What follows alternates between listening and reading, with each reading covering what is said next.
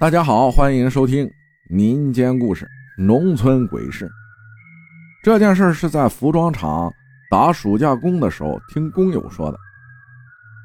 七零年代的时候，我们那一带啊，穷的叮当响，也就没多少人读过书，个顶个的封建愚昧，家家户户恨不得生十个八个来增加劳动力。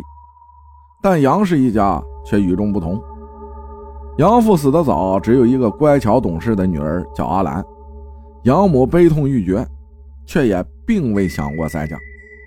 一个人含辛茹苦把阿兰拉扯大，转眼间，阿兰年过十八，出落得亭亭玉立、温婉娇俏，村里年轻小伙无不为之着迷。二闯啊，就是其中之一。曾多次对阿兰表达过爱慕之情，向杨家提过几次亲。虽然没有聘礼，但是阿兰见二闯忠厚老实，也不在乎他家穷的揭不开锅，答应了他的提亲。临了，杨母为他准备嫁妆，二人挥泪告别。嫁过去以后，阿兰每天为公公婆婆洗衣做饭，包括二闯没成家的三个弟弟一个妹妹，没事的时候去田地施肥除草，或者做些针线活补贴家用。后来还拿出一部分嫁妆给二闯的弟弟当聘礼，娶了媳妇。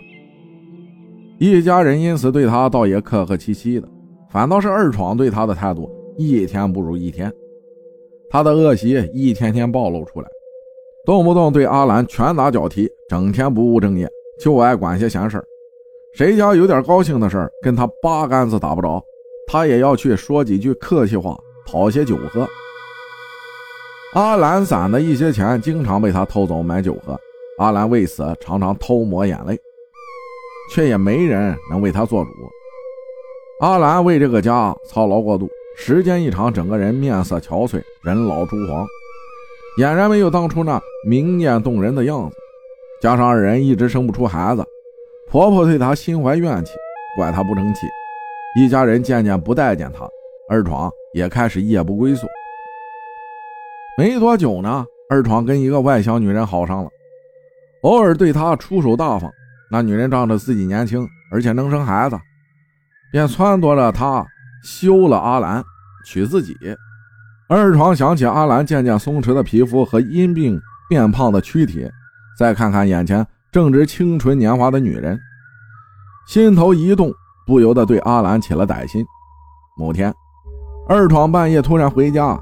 说想吃他做的饭，跟阿兰保证说自己以后再也不会夜不归宿了。单纯的阿兰以为他真的回心转意，便高兴的去做饭了。饭菜都端上饭桌，二闯突然说想吃炒鸡蛋。趁他去炒菜的间隙，二闯偷偷拿出事先准备好的耗子药，在他碗里下了点药。阿兰端着菜，没注意到他表情异样，毫无防备的。喝下了碗里的汤，不久中毒倒在地上挣扎，没多久啊便没了动静。二厂对外宣称阿兰半夜起床偷吃东西，不小心吃了耗子药，抢救不及时死了。村里人虽然觉得奇怪，却也没问，只当是阿兰饿得头昏眼花，一时没分清老鼠药，便瞒着养母帮二闯埋掉了阿兰。阿兰头七还没过，二闯用他剩下的嫁妆。娶了外乡女人过门，婚房是他和阿兰曾经住的屋子。当天夜里，二床熟睡的时候，突然被女人尖利凄惨的叫声吵醒，不耐烦地问他怎么了。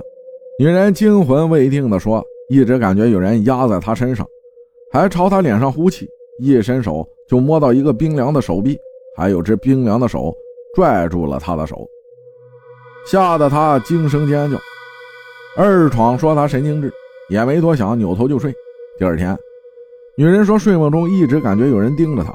二闯瞥她一眼，说：“没事就去浇地，别闲着没事自己吓唬自己。”阿兰头七那天，二人早早睡下。半夜里，外乡女人翻身骑在二闯身上，掐着他的脖子，翻着白眼低声叫道：“掐死你个没良心的，掐死你！”二闯脸憋成了猪肝子。想扯开他的手，却根本扯不动。最后，二闯被他掐晕过去。女人发出一声阴瑟瑟的笑。第二天，二闯醒来，一巴掌打醒熟睡的女人：“你干什么？”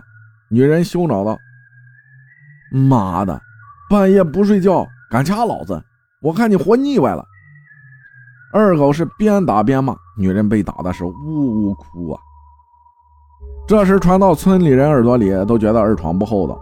阿兰没过头七，二闯就娶了新女人，惹得阿兰生气了，折磨他俩呢。外乡女人听着害怕，吵着闹着要回娘家，但二闯觉得这事儿是危言耸听，把女人揍得不敢作妖，并把她关到厨房里过夜。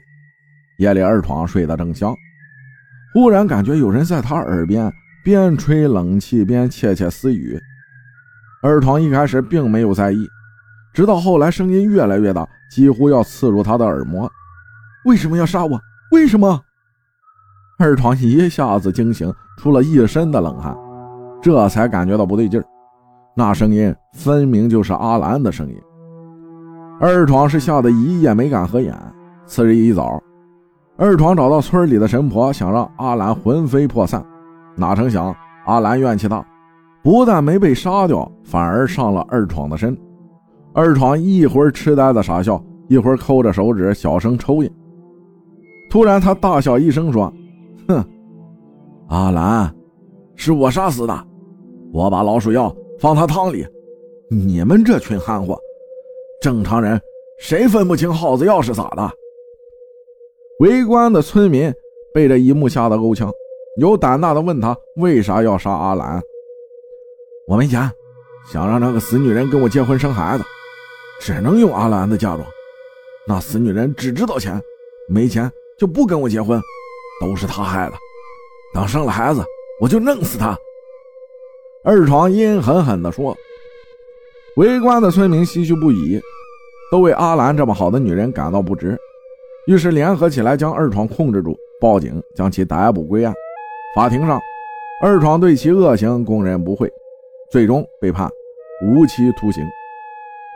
这件事后来就被当做警戒势力口口相传，希望每个好女孩都能擦亮双眼，寻得良人，共度一生。